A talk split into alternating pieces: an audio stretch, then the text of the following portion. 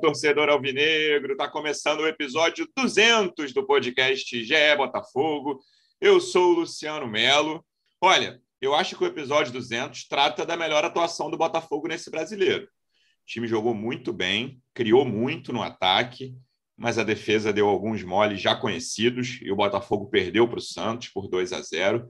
Mas, na minha visão, já antes de apresentar meus convidados, eu digo que foi um jogo animador que deixou o torcedor um pouco mais confiante, apesar da derrota. Vamos ver se os convidados concordam. Vou começar com uma das repórteres que cobrem o dia a dia do Botafogo no GE. Estava na Vila Belmiro ontem. Como é que você está, Renata de Medeiros? Seja bem-vinda. Salve, Lu, salve pessoal que está com a gente. Olha, você falou animadora, a atuação de ontem eu classifiquei na nossa análise, na nossa tradicional análise de todos os jogos, como promissora porque concordo contigo. Boa. Acho que o Botafogo apresentou um repertório ofensivo que não vinha apresentando, mas infelizmente ainda, ainda continua pecando muito na defesa. E aí vamos ao longo desse episódio entender o que está certo e o que está errado. Boa, também estava na Vila Belmiro, nosso segundo convidado, representante do Botafogo no projeto A Voz da Torcida, do canal Setor Visitante no YouTube. Como é que você está, Pedro Depp? Seja bem-vindo. Fala aí, Luciano. Fala aí, pessoal. Tô aqui com meu paninho, né? Vamos passar mais um pouco. Hoje é dia. do jogo de ontem. Hoje é dia de passar um pouco mais de pano e falar sobre mais uma derrota do Botafogo no campeonato. Mas, como a Renata falou, acho que foi uma atuação promissora. Nosso terceiro convidado, eu sempre o apresento como o homem da corneta. Como é que você está, Rafael Barros? Seja bem-vindo. Fala Luciano, fala Ria, fala Dep, fala torcedor alvinegro. O Botafogo de fato teve a melhor atuação dele no Campeonato Brasileiro. É, e trazendo números para vocês aqui, 23 finalizações do Botafogo contra 16 do Santos. Dessas 23, 10 foram no gol uh, contra 7 do Santos. O Botafogo teve 65% de posse de bola, uma posse de bola efetiva. O Botafogo foi para cima, é, buscou o jogo contra 35 do Santos. Saiu derrotado por 2 a 0 porque a gente está falando de futebol, né? A gente não está falando de, de repente, basquete, é, que é um, um, esporte em que tem muito mais essa, essa relação direta de estatística com o resultado ou de vôlei. É, e o Botafogo não merecia ter saído com a derrota, não. O Botafogo merecia ter pelo menos empatado o jogo e pelo menos feito um gol na partida. O goleiro João Paulo dos Santos sai para mim como o grande nome da partida. Ele faz defesas importantes, vitais em momentos cruciais do jogo. Então, assim, hoje a minha corneta está baixada porque, de fato, estava eu na Vila Belmiro também e vi um jogo bastante interessante, promissor, ótimo adjetivo que a Rê utilizou, que o Depp endossou e eu também é, subscrevo aqui, Luciano. Esqueci de falar que você estava na vila, então só eu assisti ao jogo pela televisão. A maioria do nosso podcast estava presente.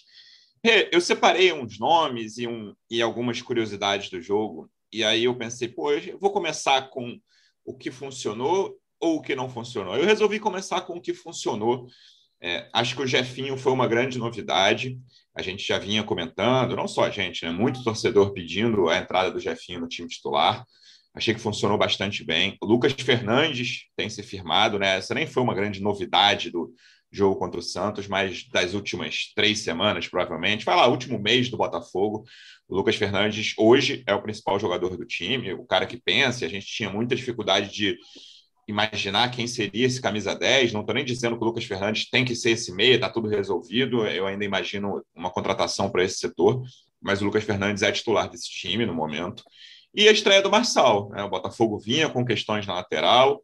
Acho que a gente vai falar, na, na parte que não funcionou, a gente vai falar da lateral direita, mas a gente deixa isso um pouco mais para frente. Gostei da estreia do Marçal. O Eduardo, menos tempo ali no segundo tempo, né? mas também achei relativamente interessante. Queria que você falasse do Jefinho e do Marçal, principalmente, e do Lucas Fernandes, né? Esse mais menos novo, né? A, a boa participação dele mas foram para mim três jogadores que me chamaram a atenção. Não estou falando que foram os três melhores em campo, o Marçal não teve uma atuação brilhante, mas é um jogador que subiu o nível em relação ao que o Botafogo vinha apresentando na lateral esquerda. É, concordo contigo, Lu, e acho que são é, bons três nomes para a gente começar a avaliar essa, essa atuação do Botafogo de ontem contra o Santos, que embora tenha terminado numa derrota de 2 a 0, acho que a gente nem falou sobre o resultado do jogo, mas a gente está aqui Sim. falando bem otimista sobre o que o time produziu em campo, né? Embora tenha sido uma derrota, eu acho que esses três jogadores fazem parte daquela evolução que a gente está começando a ver no Botafogo. Começou no jogo passado, ao meu ver, contra o Atlético Mineiro, que o time já entrou com uma atitude diferente e ontem endossou essa nova atitude.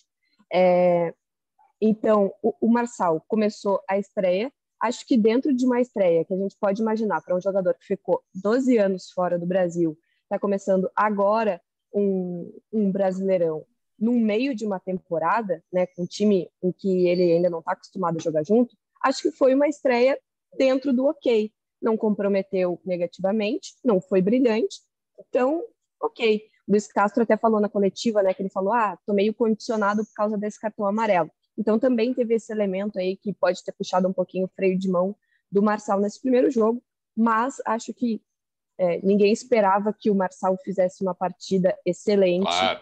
Então acho que está dentro do, do da, da, curva de aceitação ali.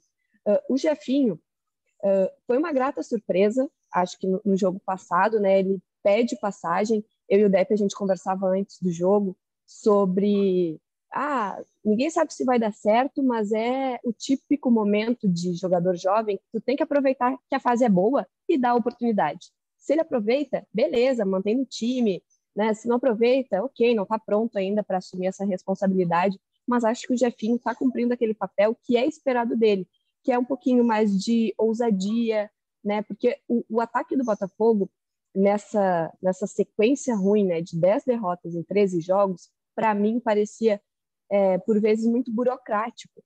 E o Jefinho deu uma quebrada nesse ritmo, né? deu uma movimentada ali no setor. Eu acho que, é, se realmente é esse objetivo da presença do Jefinho ali, ele está começando a ser cumprido, porque é, ele deu uma cara nova ali ao ataque do Botafogo, que dependia muito do Erisson, e muitas vezes, por depender do Erisson, acabava é, terminando mal as jogadas. Ontem até o Matheus Fernandes entrou no lugar dele, depois a gente pode debater sobre isso.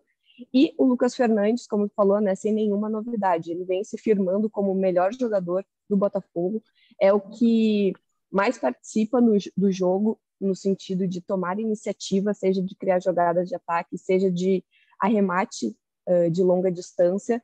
Ontem, duas bolas longas dele não entraram por detalhe ou por defesa do João Paulo, que o Rafa bem destacou, foi o o grande destaque da partida ontem, ou então, ó, tô fazendo um check-out no hotel para o nosso torcedor saber esse barulho, é da máquina de Som café ambiente. do hotel. Som ambiente. É, é, ou na trave, né? Parou ou na defesa super difícil do, do João Paulo ou na trave. Então, é, acho que o Lucas Fernandes está se consolidando. Não é aquele 10 que a gente esperava, como você falou, Lu, mas ele está resolvendo um problema de criação que o Botafogo tinha e que não conseguia resolver. O Chay já passou por ali, já usaram três uh, volantes mais de, de, origem, um que saiu um pouco mais, Tietchan entrou e saiu do banco, o PK, e, teve muita modificação nesse meio de campo e me parece que o Lucas Fernandes é o jogador que mais tem lugar garantido ali no meio de campo do Botafogo.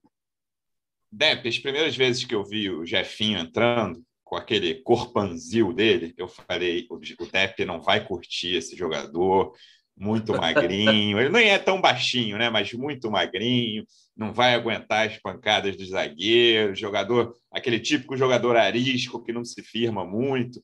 Claro que é cedo, mas eu tenho gostado bastante das participações do Jefinho. E tinha ainda aquela questão: ah, será que é jogador de segundo tempo, né? Aquela etiqueta que o pessoal adora colocar. E ontem, né, um jogo muito difícil, um jogo que o Botafogo acabou perdendo, né? A rede Jogador que não isso. pode ouvir o hino. Exatamente. Um, jogo, um, um, jogo que era muito complicado, o Santos muito pressionado, o Botafogo muito pressionado. O Botafogo perdeu o jogo, sempre vale isso deixar claro, né? Não alcançou o objetivo, mas o Botafogo mostrou rendimento e acredito que o Jefinho foi uma das principais razões disso. É, vem sendo uma grata surpresa, né?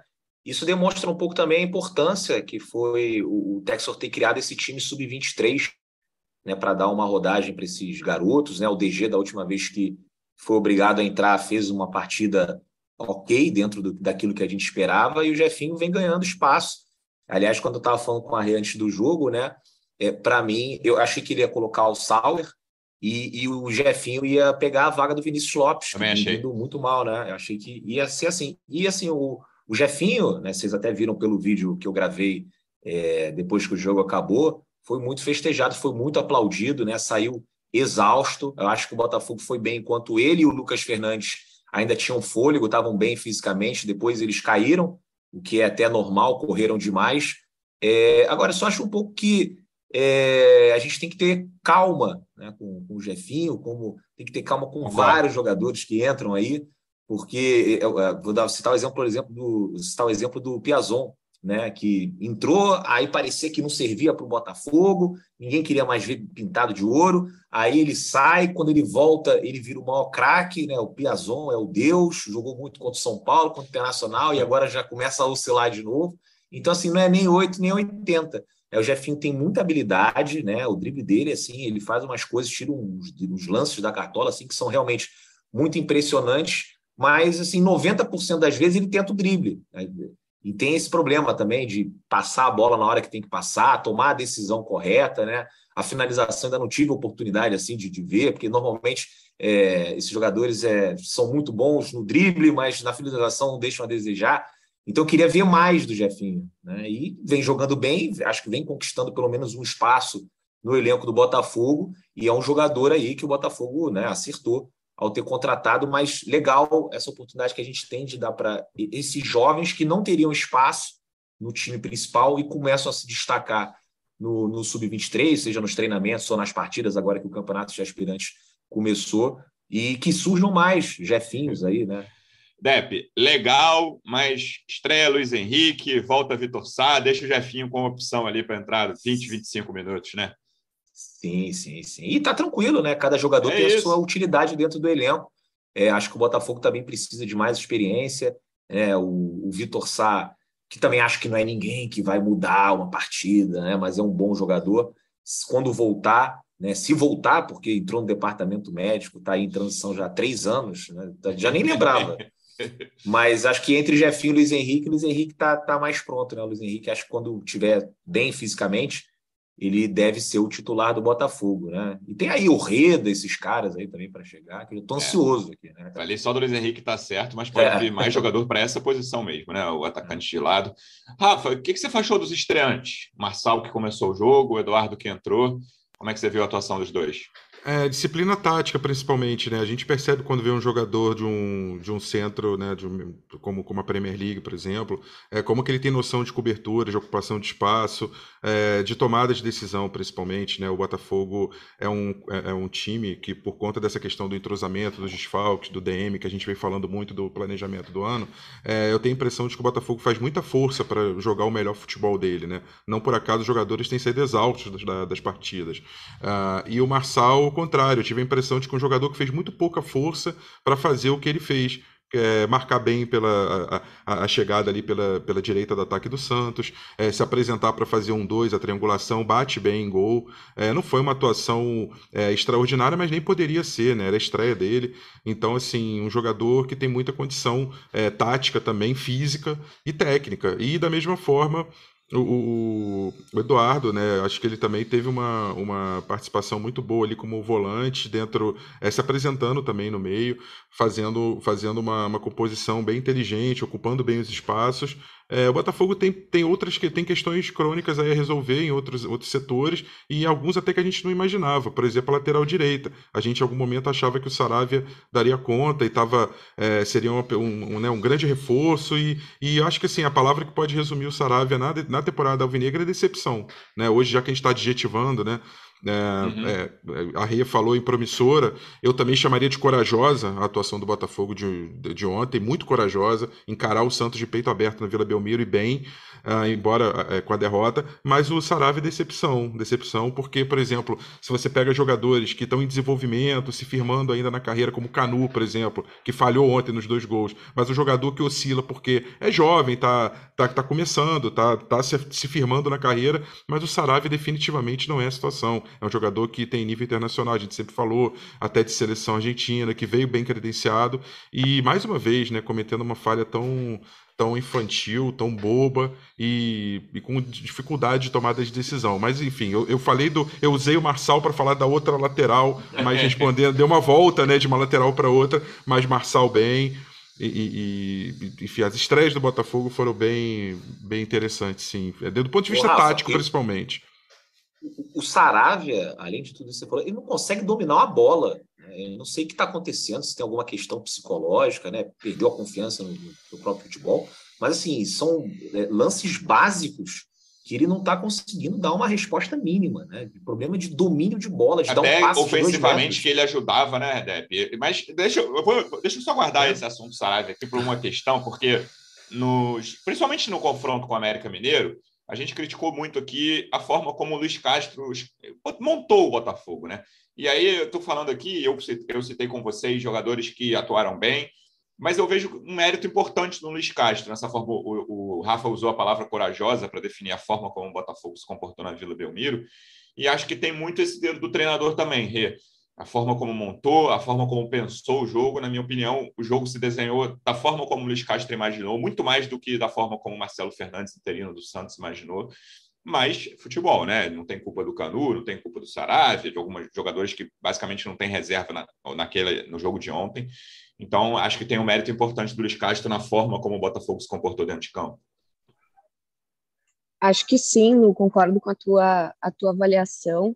É, eu até questionei o Luiz Castro sobre o que ele pretendia com essa escalação, porque se a gente pegar as coletivas é, lá do início, principalmente do campeonato, que começaram a ter muitas baixas por lesão e etc., e não tinha armado um esquema que, que era ideal, né? Tentou os três zagueiros, depois voltou, enfim. Ele dizia que a repetição do time era muito importante. Ontem ele tinha peças para repetir o time, fazendo algumas mudanças pontuais, mas ele modificou bastante a escalação, né? E a gente já falou aqui sobre algumas dessas, dessas modificações, é, como a entrada do Jefinho, por exemplo, que antes era um cara para o segundo tempo. Jogador que não pode ouvir o hino, como a gente brinca às vezes na redação, né? É, mas é, acho que ele fez uma boa leitura do que o Santos poderia oferecer de perigo para o Botafogo e conseguiu equilibrar bem. Uh, o que deu errado realmente foram as decisões, acho que praticamente individuais da defesa do Botafogo. Uh, teve dois lances, pelo menos, que teve um apagão mais generalizado, assim, mas eu uh, vejo muito mais erros individuais do Saravia e do Canu, principalmente, do que algo é, desorganizado na defesa, como a gente já assistiu nesse Botafogo, principalmente quando estava começando a jogar com três zagueiros, que é um sistema que os jogadores falam muito que tem que ser treinado para dar certo, né? Então, acho que o Luiz Castro conseguiu equilibrar esse time de acordo com a expectativa e a estratégia que ele tinha para o jogo. Um, e acho que dentro disso, eu até destaquei na análise, uh, não sei se vocês concordam, assim, pela primeira vez na temporada eu consegui enxergar uma, uh, uma ideia de jogo no sentido ofensivo do que o Botafogo é, pode oferecer dentro da ideia de jogo do Luiz Castro. Por exemplo, os primeiros 15 minutos do, do, do Botafogo no jogo, os primeiros 15 minutos ações nesse intervalo de tempo. Duas delas foram por causa de saída de bola, é, pressão na saída de bola. O Botafogo conseguiu roubar a bola ainda no campo de, de ataque, né? No caso, campo de defesa do Santos, o Santos estava armado para sair para o ataque, então pegou a defesa desorganizada. Uma delas, uh, o Matheus Nascimento ficou cara a cara com o João Paulo, que fez outra grande defesa, né? Foi uma das primeiras grandes, grandes defesas que ele fez no jogo. O outro ainda foi um chute do Saravia, que ele mesmo pegou a bola lá é, na lateral direita de ataque do Botafogo, entrou na área, para mim, tomando uma decisão errada no momento, porque estava o Matheus Nascimento livre dentro da área, pedindo a bola a poucos metros dele, em condições muito mais propícias para fazer um chute do que ele, que vinha ali na correria, teve que bater cruzado, e enfim, foi um, um chute que não deu certo. E a jogada, que para mim é o que mais. Uh, que é mais característica dos times do Luiz Castro, que a gente até fez a matéria lá quando o Luiz Castro demorou um mês para chegar no Botafogo, né? Como os times dele costumam jogar. E aí tinha muitos vídeos que o próprio Vitor Severino, auxiliar dele, postava nas suas redes sociais de jogadas que tinham toques rápidos, verticais e que os jogadores davam poucos toques na bola. E a, a jogada que termina com o chute na trave do Lucas Fernandes começou com o Canu na defesa, aí foi para o Oyama, que só deu dois toques, o domínio, e o passe para o Tietê, que só dominou, e aí passou para o Lucas Fernandes, que ajeitou e, e bateu para o gol, né? Dominou, ajeitou e bateu para o gol. Então, foram quatro ou cinco segundos, esses jogadores participando, pouquíssimos toques na bola, todos os toques verticais. Então, a gente não vê mais, pelo menos naquela jogada, né? Não foi um Botafogo que tocou a bola para o lado, que olhou, que esperou. Não, que soube o que fazer quando teve a bola do, no pé naquele momento. Então, acho que esses uh, quatro lances do início do jogo, para mim, é, são promissores daquilo que a gente pode ver no Botafogo, que é algo mais ordenado. E as falhas, para mim, foram mais individualizadas do que uh, consequência de algo desorganizado, que era o que a gente via muito na transição defensiva. Eu, o Rafa falou bastante sobre isso em outro podcast aqui. Acho que esses erros individuais estão se acentuando e os erros coletivos estão conseguindo ser uh, serem corrigidos. Boa, você me deu o gancho, então, para começar a falar de quem não funcionou, né? Rafa e Depp já colocaram, já citaram o Saravia, que para mim foi quem mais chamou atenção nesse sentido, Depp. Eu só quero fazer um parênteses. Claro. Que o, o Rafa falou que é decepção, o Saravia. É, para mim não surpreende. Levantou a placa, eu já sabia, né, Rê? É, aí vocês me chamavam de pessimista, de corneteira. Não, a, a, lateral direita não é o pior problema do Botafogo, porque vai que Bota, o, o Saravia seja o jogador de 2017 no Inter e tal. Para mim não é decepção, viu, Rafa? Eu já esperava o que está acontecendo com o Saravia e todos aqueles clamamos pelo Clamamos pelo meu xará, Rafael. Volta, Rafael, é. quem diria, né? É. A gente tá... Volta, Rafael, Caímos. volta logo. Caímos no golpe, hein? E aí, são jogadores, como o Rafa falou, em estágios diferentes, mas tem uma coisa que sempre vale, claro que o torcedor mais atento, sabe?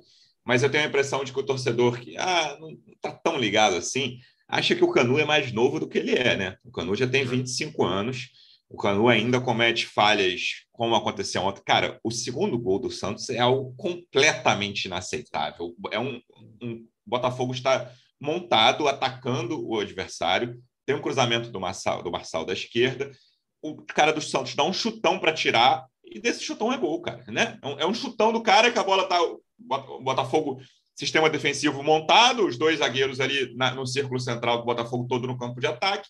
Um cara do Santos sozinho ali, que é o Marcos Leonardo, que é muito baixinho, a gente falou de altura de jogador. Fã, Depp é fã desses jogadores, tudo bem que o Marcos Leonardo é forte. E aí o Marcos Leonardo se antecipa daquela forma o Canu e aí tá dentro do gol, né? Um jogador com qualidade muito jogador erraria alguma coisa ali do meio de campo até a área sozinho, mas ele não errou, chutou bem. É um troço assim, cara, dá muita raiva aquele gol, porque o time está montado, pressionando, não está escancarado, e de um chutão da área sai uma falha grosseira do zagueiro é. e o atacante faz o segundo gol. Então, e os outros jogadores que não funcionaram, acho que é mais ou menos unanimidade, né? Eu achei que os quatro piores do time ontem foram Saravia, Canuca, já citei, e dois caras ainda mais novos, sendo que um muito novo, né, que foram Vinícius Lopes e Matheus Nascimento, jogadores que não funcionaram ali em campo. O Vinícius a gente sabe que é um jogador com limitações, né, que tem a sua utilidade. O Matheus, eu, eu quero falar sobre o Matheus daqui a pouquinho, mas sinta-se é. sinta à vontade também. E o Saravia é um cara que chegou para resolver a posição, tudo bem que já tinha o Rafael ali, mas a gente não sabia tão bem o que esperar do Rafael, porque ele tinha jogado muito pouco no ano passado, ali na Série B. E não está funcionando, tem sido um dos piores do time. E o Canu também, cara, é aquele cara que oscila. Quantas vezes a gente falou de Canu bem, Canu mal aqui, né? O cara que talvez que mais, talvez não, né? Porque até porque entre os titulares é quem está mais tempo ali tirando o gatito.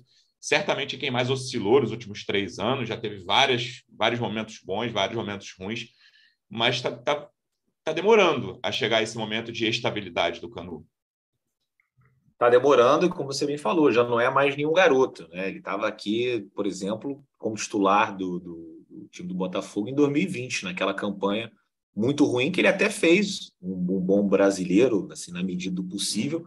E acho que, na opinião de todo botafoguense, o, o Benevenuto foi disparado assim, o pior, assim, o que mais falhou, muito abalado psicologicamente.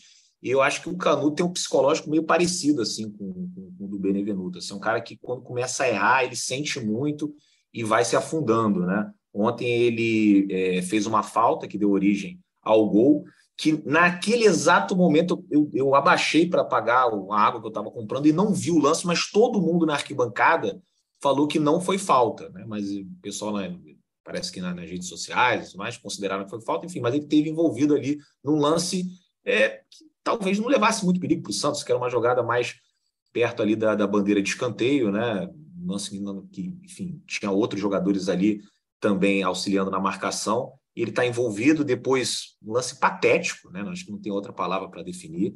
Ele, em vez de atacar a bola, ele fica esperando e o Marcos Leonardo, muito veloz, acaba se antecipando. Uma atuação muito ruim. E para ele não dá para passar o pano, não. Já, já escondi o meu paninho aqui.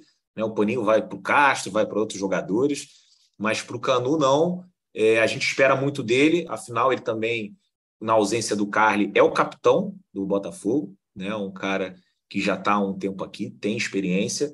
E ontem fez mais uma partida muito ruim, e aí escancara mais um outro problema que a gente tem na zaga, né? Agora a gente conta aí com essa chegada do Adrielson, né? que teve passagem pelo futebol de base, jogou pela seleção brasileira. Vamos ver no que, que pode acrescentar. E o Botafogo, né? Também muito azarado. O melhor zagueiro que a gente tem se choca de cabeça com outro companheiro Sim. do time e fica parado aí mais quatro semanas, né? Então a gente vai ter que contar com o Canu. Espero que ele se recupere entenda, na saída foi muito hostilizado, né, muito é, perseguido ali pelo torcedor e a entrada do vestiário é em frente ao setor visitante. Então vocês não imaginam o que, que ele passou, né? Se o Jefinho, o Marçal e o Lucas Fernandes foram aplaudidos, o Canu é, com certeza entrou muito triste lá no, no, no, vestiário. O Saravia, cara, é uma decepção completa. Né? Pô, o cara, afinal de contas, jogou pela seleção argentina, né? foi contratado pelo Porto. Ali você já tem né, um, um carimbo de que algum potencial ele tem. Né, e vem sendo talvez o pior jogador do Botafogo nessa sequência. E eu lembro que umas três, quatro semanas eu falei, cara, desse time aí, dos do jogadores que, enfim, é, fazem parte do elenco, que foram contratados, eu não tenho raiva de nenhum deles, não. É, não tem nenhum deles que me incomoda, que me irrita. E o Saravia está conseguindo entrar é, nessa inaugurando essa lista da, da era Textor né, como um jogador que foi contratado e que me irrita profundamente. Ontem ele errando é, lances bobos, assim, umas coisas assim que, cara, o jogador do, do sub-17, se você colocar, ele não vai errar. Ele pode até sentir o jogo, mas ele vai conseguir dominar uma bola, ele vai conseguir dar um passe de dois metros. E o Saravia não está conseguindo isso. Meu Deus, como que ele foi parar na seleção da Argentina? Eu não acompanhava o Saravia, mas fico assustado. Né? Será que vai melhorar? Será que tem condições, tem margem para melhorar? Porque vem participando muito mal. E sobre o Matheus Nascimento, né, que você também citou, o Vinícius Lopes, acho que, enfim, está ali quebrando um galho, né, gente? O Vinícius Lopes é isso aí. Vinícius tá Lopes é para ser a quinta opção ali das é, duas pontas, né? Para entrar de vez em quando, quando alguém estiver machucado. É, acho que não tem nem por que falar do Vinícius Lopes. Está ali uma circunstância que não tem ninguém e aí foi uhum. colocado lá, e depois. E pode evoluir, né? Depois bota ele para jogar no time de aspirantes, pode render, né? de repente empresta para um outro time lá na frente, se desenvolve. Também não estou acabando com a carreira do menino, não. Mas é, com relação ao que a Renata falou também, né, sobre questão de estilo de jogo do, do Castro, acho que o Matheus Nascimento ele se aproxima mais né, do, desse contexto de pegar a bola, tocar, participar, fazer um, dois, né? Mas é um cara que fisicamente não está muito pronto. Ou seja, o Bauerman, né, quando o Matheus pegava a bola de corte, ele levou todas. Né? Foi, foi o Beckenbauerman no jogo de ontem, muito por conta de que estava jogando com um cara que é mais sub-20 do que profissional. Mas você vê que o Matheus tem talento. Agora, o que não pode é o Botafogo é, entrar no Campeonato Brasileiro, como entrou, com dois atacantes, um de 18 anos, o outro de 21, 22, mas que era uma incógnita, né, que fez apenas um bom turno pelo Brasil de Pelotas e que deu uma sorte, foi fazendo muitos gols. Quer sorte coloco entre aspas, teve competência também, mas eu acho que muito pior do que essas 10 derrotas nos últimos 13 jogos é o Botafogo só ter feito um gol nos últimos sete. Isso aí me preocupa muito mais. O ataque não está funcionando. E aí a minha bronca é muito maior no Texto e no Mazuco do que no Castro e nos outros jogadores, que estão ali porque não tem outros. Agora, cadê o plano B do Zahavi? Né? Cadê o plano C que falou que tinha? A gente vai esperar mais quanto tempo para contratar um atacante? Esse que é o problema que o Botafogo tem que resolver logo. Eu imaginava que já nesse dia 18 a gente teria alguém aqui treinando para um ataque, um cara de referência para tomar o lugar do Matheus e do Erisson. E não tem. Vai esperar mais quanto tempo, mais quantas rodadas a trazer esse jogador? Vamos tirar o escorpião do bolso, porque a gente está com uma carência evidente ali no comando de ataque do time. É, eu ia fazer uma transição, Rafa, justamente para a situação dos reforços, porque principalmente as atuações do Saravia e do Canu, e aí na, na zaga tem a questão do Cuesta também, que o Depp bem lembrou. Então, essas atuações e essa, essa lesão, no caso, no singular, estão aumentando a carência do elenco. Né? A lateral direita, por exemplo, a gente imaginou resolvida. Teve um momento, eu, eu acho que eu falei isso aqui, Falei, com Saravia, Rafael e Daniel Borges, o Botafogo deve ser o time mais bem servido de laterais direitos no Brasil. Ninguém, porque eu acho, eu acho uma posição de média muito baixa, não que sejam três craques. E provavelmente a gente concordou aqui, tá? É. Não tá sozinho nessa, não. Sim. É isso, porque é uma posição que é muito séria. O Fagner é o meu lateral direito jogando no Brasil há quanto tempo aí, né? Vai fazer uma década tranquilamente.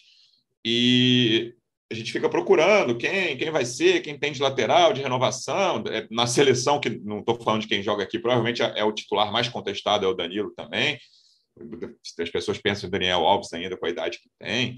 Então, e a zaga também chegou um certo momento ali, com o Felipe Sampaio chegando, com Cuesta, que aí também é uma visão pessoal, não imaginei que chegaria mais zagueiro. E aí já chegou o Adrielson, e dependendo de, de como a coisa for, Rafa, eu nem imagino, eu nem duvido que chegue mais um zagueiro. Não acho que esteja no topo da lista de prioridades, principalmente depois da chegada do Adrielson. Mas as necessidades vão aumentando, e aí é difícil também, numa janela que é curta, né? menos de um mês, aí, 27, 28 dias, você precisa estabelecer prioridades. Você, diretoria do Botafogo, no caso. Não dá para contratar 12 jogadores. O Textor já falou em oito, já chegaram três, tem jogador encaminhado. Como é que você imagina e a que você atribui esse momento, cara, de Saravia, Canu? Você acha que são jogadores que ainda podem ajudar ao longo da temporada? Ou são jogadores que deveriam ficar no banco e dificilmente voltariam para o time titular? Como é que você imagina a situação desses dois e também a atuação do Botafogo no mercado? É, o Botafogo, é, quando você dimensiona o tamanho de um elenco para uma temporada, os técnicos em geral querem trabalhar entre 30 e 35 jogadores, não passam disso, né? Até mais de 35, 35 já é considerado alto para muita gente. É, e a gente fez um levantamento, tem mais ou menos uns 10 podcasts atrás, de quantos jogadores o, né, o, o Luiz Cássio já tinha utilizado. É, era um número muito alto, a gente falava que era um time inteiro. Né, e rotações demais. É, o fato é que o Botafogo nunca conseguiu na temporada é, utilizar o seu melhor, o melhor que tinha disponível no elenco ao mesmo tempo. Ele já teve é, momentos que ah, tem uma zaga que está forte que com Cuesta, até com três zagueiros e o Carly ali e o Canu jogando melhor, mas está faltando um, um, camisa 10. Aí depois você tem o, a recuperação do Lucas Fernandes, mas aí agora você tem problema do, do Cuesta machucado. Em, em outros momentos você não tem o lateral desempenhando da forma como a gente imaginava. Então, assim, o Botafogo ele começa a ter dificuldades também que não eram previstas, né? É claro que o futebol não é uma ciência exata, é, e claro que também imagino e concordo com que o Depp fala sobre a atuação do departamento de futebol, do Mazuco especialmente, é, da demora para sanar algumas posições, mas é fato que coisas aconteceram na temporada que o Botafogo também não esperava, né? Então, não estou aqui passando pano, não é, não é nem a minha função, nem geralmente o que eu faço aqui, é, mas a gente tem que tentar ter uma análise um pouco mais, mais ampla da, da situação. E questões de desempenho como a do Canu, Luciano, é, existe uma diferença sutil entre experiência e rodagem, né? O Canu é um jogador que está se tornando relativamente experiente a partir do momento que ele vai, vai romper na barreira dos 25 anos. Mas ele é um jogador que não tem rodagem, ele é um jogador que veio da base do Botafogo e até hoje não teve oportunidade de jogar em outros clubes, viver a experiência de outros vestiários. É, e, e para outras cidades, enfim. Isso faz falta, isso é importante sim, é, para a maioria dos jogadores, não é para todos não. Tem jogadores que fazem uma carreira aí praticamente é, no mesmo clube, enfim. Mas é, de repente isso faz falta para o Canu. E quando o Botafogo começar a, a, ter jogadores qualificados na posição de zagueiro, ir ao mercado, poder trazer é, jogadores com, uma, com nível um pouco maior, a gente vai poder falar de repente do Canu. É, ah, quem sabe a gente não empresta o Canu, ele não vai rodar em outros clubes e voltar com mais experiência ou até mesmo ficar um tempo no banco que possa fazer bem para ele, é, repensar, refletir algumas atuações. Então, assim, tudo isso está num pacote e o Botafogo não pôde fazer isso com o Canu desde 2020, né? Então, é, é, existe essa questão da rodagem. E aí, como é que você vai ao mercado? Você vai ao mercado. É, apagando um pouco o incêndio, não tem muito jeito. Se a gente fala que o Botafogo é sobrevivente na temporada e no campeonato, a ação no mercado ela tem que ser coerente com isso. É, é claro que você tem que pensar no futuro, claro que você tem que pensar no projeto, uh, não pode abandonar, mas você também tem que pensar no jogo seguinte e nos próximos cinco. Você tem que pensar que essa janela é curta, como você falou, e quando ela acabar não vai dar para olhar para trás e voltar e pegar mais jogadores. Então é, o Botafogo tem que olhar também para a posição dele no campeonato, principalmente para a pontuação, 21 pontos, né? Repito, né? O Botafogo está numa sequência ruim e tem que pensar no que é necessário para terminar o campeonato. Então, às vezes, você vai contratar jogador numa posição que você não esperava no planejamento inicial. E, e, é isso, isso faz parte do jogo. Da mesma forma que o Botafogo perdeu uma partida que ele jogou melhor, como ganhou lá do Bragantino uma partida que ele jogou muito pior do que o adversário. Entrando nessa questão que acho que até 15 de agosto vai ser a mais desejada pelos torcedores, torcedor em geral, né? não só o torcedor alvinegro, gosta muito de saber de reforços, de janela. O Botafogo já apresentou dois, já estrearam, o Marçal e o Eduardo. O Adrielson e o Luiz Henrique estão certos. E o Botafogo né, tem carências aí, literalmente, do goleiro ao centroavante. Né? O Botafogo busca goleiros, goleiro, pelo menos para disputar a posição, ou então um goleiro mais jovem que fique ali na reserva do gatito e possa ser trabalhado. E centroavante, na minha opinião, como o Depp falou, é a principal carência hoje. Então, o Botafogo já trouxe um zagueiro, um lateral esquerdo, um meia, um atacante de lado e negocia para trazer, talvez chegar aos oito, que ao número de oito que o Depp tinha comentado. Você acredita que é mais ou menos por aí? Acredito que sim, Lu. É, mas concordo com o Depp quando ele fala e, e, cobra o Textor sobre o plano B e C do Zahavi, que foi uma das coisas que ele prometeu quando houve a negativa do Sarab, do Sarab, do Zahavi, que foi algo que demorou um mês ali para se definir, né? Se vinha, se não vinha, estava com a proposta feita, só, só esperava a resposta dele, como se fosse algo do tipo, ah, tá certo que ele vem, vamos só esperar esse sim para ver quando que ele chega, né? E foi algo que não não se confirmou. E o Textor deu uma, uma resposta assim, dizendo: não, beleza, a gente, sabia, a gente sabia que ele poderia não vir, então a gente já tinha outros planos preparados. Mas quais são esses planos? Ontem ele alugou um helicóptero. Deve ser massa ser rico, né? Eu sempre falo isso. Chegou. Mas eu tenho é, medo de helicóptero, eu, eu ia ser um rico medroso. Pô, e tava nublado ontem, chovendo, fiquei desesperado. Falei, tá vira a TV, pô. É, exato. E chegou no meio do primeiro tempo, enfim, nenhum sentido. E aí eu estava é, pleiteando ali no WhatsApp é, justamente tentar encontrar o texto, nem que fosse no elevador, na saída do, da, do, do, camarote ali, né, uma coisa meio improvisada. E se eu tivesse só uma pergunta para o Textor, seria essa: cadê o plano B ou C para o Zahavi? Porque a gente não, não vê, pelo menos, uh, uma movimentação no mercado, por exemplo, a gente já sabe que o Luiz Henrique está fechado, o Adrielson está fechado, o Orreda tem acordo muito avançado, mas também, como eu e o Depp conversávamos antes do jogo também, é bom porque eu e o Depp a gente faz um podcast antes do podcast, quando a gente começa a atualizar a situação do Botafogo, né? Então, por isso que eu cito bastante as nossas conversas, porque o, o Orreda é um atacante de lado, não é o centroavante que o Zahavi seria. Então, cadê o plano B ou C? É isso que a gente vê que está faltando no Botafogo. Um, a gente sabe que há no mercado uma movimentação para achar um cara que ano que vem pode ser uma opção, pelo menos para o Gatito, para quando ele tiver lesionado ou ser ou, ou tiver sendo poupado ou tiver sido convocado, porque o Gatito não é um goleiro que consegue jogar todos os jogos, ainda mais num calendário que o Botafogo pretende ter que é o da Sul-Americana ou da, uh, de ter um, uma competição de Copa né, no meio das semanas, a gente sabe que o, o Gatito não consegue jogar quarto e domingo. Então, é, dentro dessas movimentações, a que me parece menos adiantada é justamente aquela que o Botafogo sabia desde o início do ano que precisaria reforçar, que é um cara para o ataque, e foi lá a promessa da primeira janela, né, de tipo, ó, oh, não deu certo o Cavani, mas vamos chegar fortes na segunda janela. Aí, tá, não deu o Rames Rodrigues. Dexter falou no, no Twitter que tinha 2% de chance de, de contratar o Neymar, enfim. Aí se esperou muito por um grande nome e nenhum nome modesto está aparecendo né, para essa posição de centroavante, que é essa carência identificada há mais tempo no Botafogo, ao meu ver. Então, ontem pretendia entrevistar o Textor sobre isso, se tivesse só uma pergunta, é, pleiteei também pegar na saída do hotel para ver se, se conseguiria, né, assim, esperando o táxi, sei lá, fazer essa pergunta. Também não aconteceu, porque eu acho que é o que a gente mais quer saber e o que a torcida espera, porque o discurso, né, Depp, Rafa, Lu, não sei se vocês concordam, o discurso foi muito animador e a realidade não está correspondendo a essa expectativa. Eu, eu sinto falta, de, de ele dialogar um pouco mais com os jogadores que atuaram no futebol brasileiro ou atuam, né? De fazer um pouco mais o feijãozinho com arroz. É, tá parecendo assim que você tá servir, querendo servir assim estrogonofe, sei lá, serviu pratos mais mirabolantes, uma feijoada, um estrogonofe, sei lá, e você não tá fazendo feijão com arroz do básico. A gente tá vendo as contratações dos outros clubes, até jogadores repatriados, né? O, o por exemplo, o Vasco trazendo Alex Teixeira, enfim. Mas assim, jogadores que já atuaram no futebol brasileiro. Eu não vejo isso no Botafogo. Eu vejo contratações é, de padrão assim, né?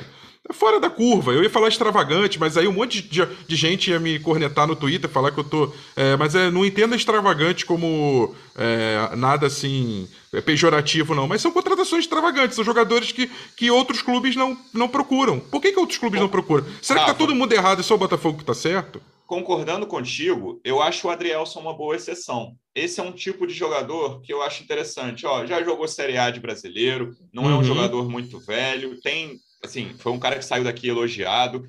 Eu, eu gostaria de ver mais contratações Sim, nesse perfil, sabe? É isso, é isso, Luciano. É isso que a gente está pedindo. É, é, eu tô sentindo um pouco de falta ali de jogadores que, que já tenham atuado ali na Série A, que já tenham, poxa, que você olha e fala, pô, legal, lembra desse cara, jogou ali no. É, mas né, em clubes bons, enfim. E, e, tenho dificuldade, assim, acho que eu entendo o propósito, eu entendo que dentro do projeto maior, dentro de um conceito, dentro do Luiz Castro ali, do que ele quer, mas eu, eu acho que dava para equilibrar um pouquinho mais as coisas nesse sentido você sempre fala dessa questão do discurso do Textor, né, Depp? Desde o início, você elogia com uma certa cautela de falar, cara, se isso não se refletir em campo, vai ficar muito complicado, assim, a torcida vai cobrar ainda mais.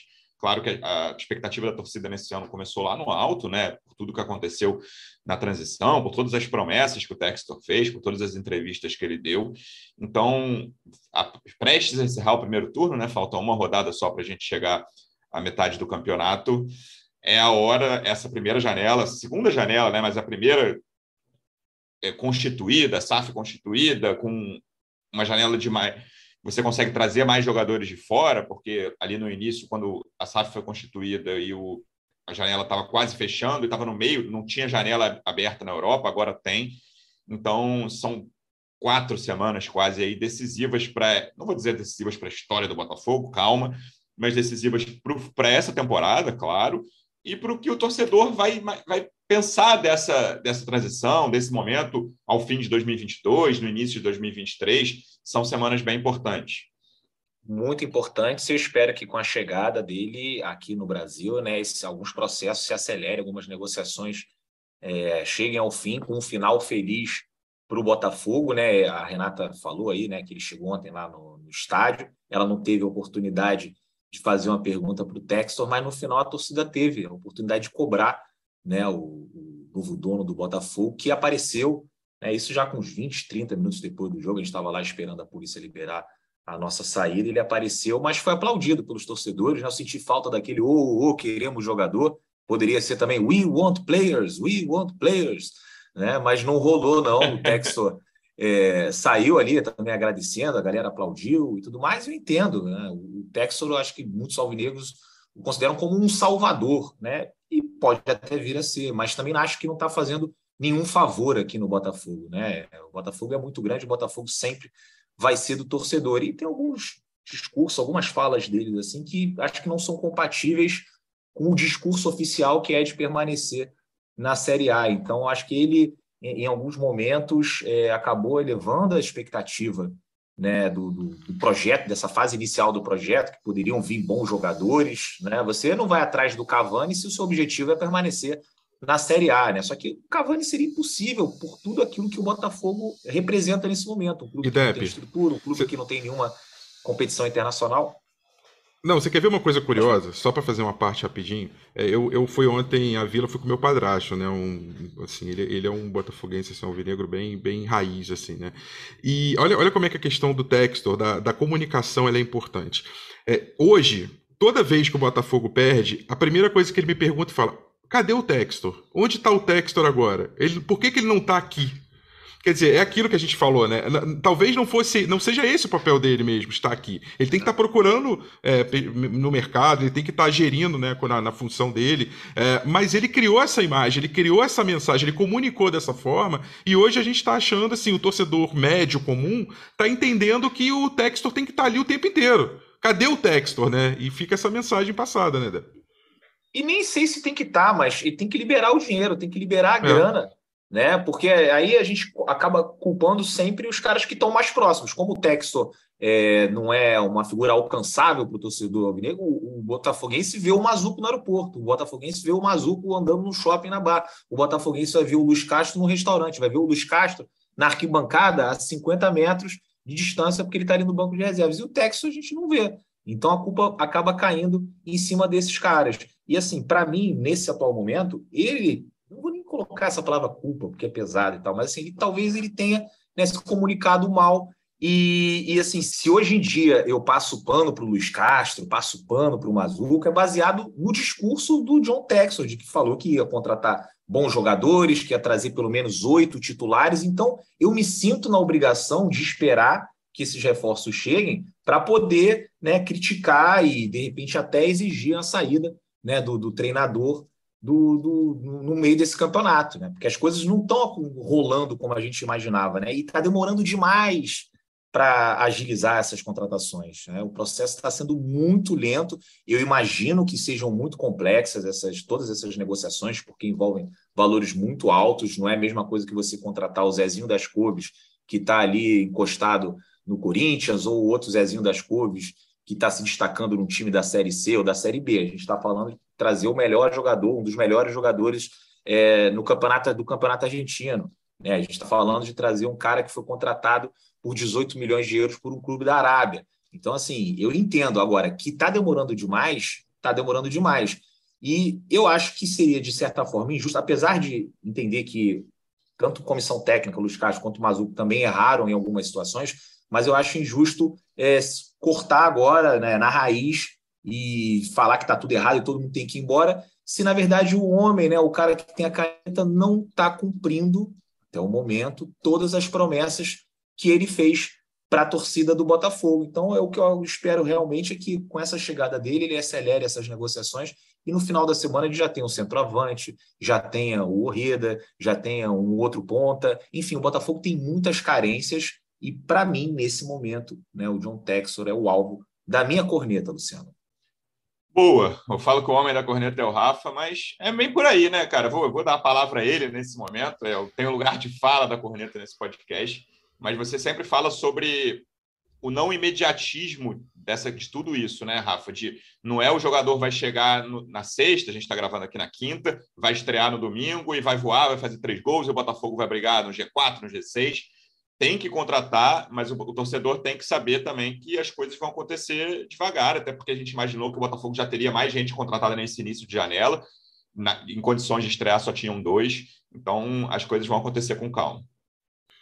É, é quando eu falo isso, Luciano, é principalmente para que o torcedor não, não comece a cobrar, é até no, no sentido de blindar positivamente o trabalho que está sendo feito. É, a Rê falou com muita propriedade que ela começa a enxergar que o Castro está encontrando uma equipe, está encontrando um sistema tático, é o 4-2-3-1, né, que ele gosta tanto é, e está funcionando bem. Então, assim, se de repente o Botafogo começa a encontrar um jogo, começa a encontrar um estilo, um, um entrosamento, uma forma de, de atuar e, e, positiva, e os reforços começam a vir, e aí começa, a, começa aquele, aquela cobrança. Pô, por que, que o fulano não entra? Por que, que ele não entra no time? Então, assim, é essa tranquilidade que o torcedor precisa ter de entender, primeiro, que a janela não é a solução, mas também entender que, mesmo o jogador chegando, exceções, como o caso do Marçal, que ele vem muito pronto de uma Premier League, numa posição que não tem realmente um lateral esquerdo Hugo, um jogador promissor e tal, mas que tem que se desenvolver ainda. Mas tirando casos pontuais como o do Marçal, mesmo jogadores de qualidade que chegarem, vão ter que passar por um processo de adaptação, de rodagem, vai entrar, vai jogar 15 minutos, vai entrar, vai jogar 30, é, até se, se, é, se incorporar ao elenco é o time titular. Então, esse é um processo que leva um tempo. A gente está aí falando dia 21 de julho, é, a temporada é um pouco mais curta por causa da Copa do Mundo. No segundo turno, tudo se acelera mesmo. Então, o torcedor tem que ter um pouco de paciência também nesse sentido, de, fazer, de saber como cobrar para que quando esses jogadores chegarem da janela, de fora, do, principalmente porque o Botafogo está trazendo de mercados é, diferentes, jogadores que a maioria nunca jogou uma Série A de Campeonato Brasileiro é, ou, ou jogaram uma temporada lá no início da carreira. Então, é, tem que ter essa, esse entendimento de que o processo ele leva um certo tempo. E, e confiar no trabalho do, do Castro para, é, de, com o time que ele tem na mão, fazer esse time é, jogar o suficiente para o Botafogo hoje permanecer na primeira divisão, né? sendo bem realista em relação ao, ao objetivo dessa temporada. Sim, acho que não tem como fugir disso. A gente está chegando na metade do campeonato. O Botafogo hoje é o 12, mas tem uma pontuação de time que briga contra o rebaixamento, né? 21 pontos em 18 jogos só. Jogo importante. Lembrando que o Botafogo joga no sábado. Newton Santos, 9 horas da noite, contra o Atlético Paranaense. O Atlético Paranaense que está brigando lá em cima, goleou o Atlético Goianiense ontem. Ainda que chegue ali a 24, que é fundamental, 24 é uma é uma pontuação que, né, projetando para 48, te deixa fora de rebaixamento, mas 21, se terminar o turno com 21, é uma pontuação que projeta rebaixamento, né? 42 pontos tem muitas chances de cair e ninguém aqui imagina isso, ninguém espera isso, todo mundo espera que o Botafogo melhore e acho que tem todas as condições para isso e essa atuação de ontem mostrou que existe um caminho de evolução claro para o Botafogo e a gente espera que ele alcance e que ele siga nesse caminho logo para melhorar e brigar mais em cima na tabela, porque condições existem para isso e vamos ver a janela. Rê, obrigado mais uma vez pela presença, boa viagem para você de volta de Santos e até a próxima. Até a próxima, Lu, foi um prazer. Beijo. Beijo, Depe, boa viagem também para você. Obrigado mais uma vez e até a próxima. Valeu, Luciano, valeu, pessoal. Grande abraço, até a próxima. Nos vemos sábado à noite lá no estádio Newton Santos. Rafa, obrigado mais uma vez pela sua presença. Até a próxima. E a próxima é você que apresenta, que eu vou entrar de férias. Valeu, Luciano. Valeu, Rei. Valeu, Dep. Valeu, torcedor alvinegro. Boas férias, Luciano. Aproveite e vamos cuidar da casinha enquanto isso. Nos vemos depois de Botafogo e Atlético Paranaense. Obrigado, amigo. Torcedor Alvinegro, obrigado mais uma vez pela presença. Até a próxima. Um abraço. Partiu, louco, Abreu! Bateu! Gol! Sabe de quem? Alvinegro, do Glorioso. É o GE Botafogo.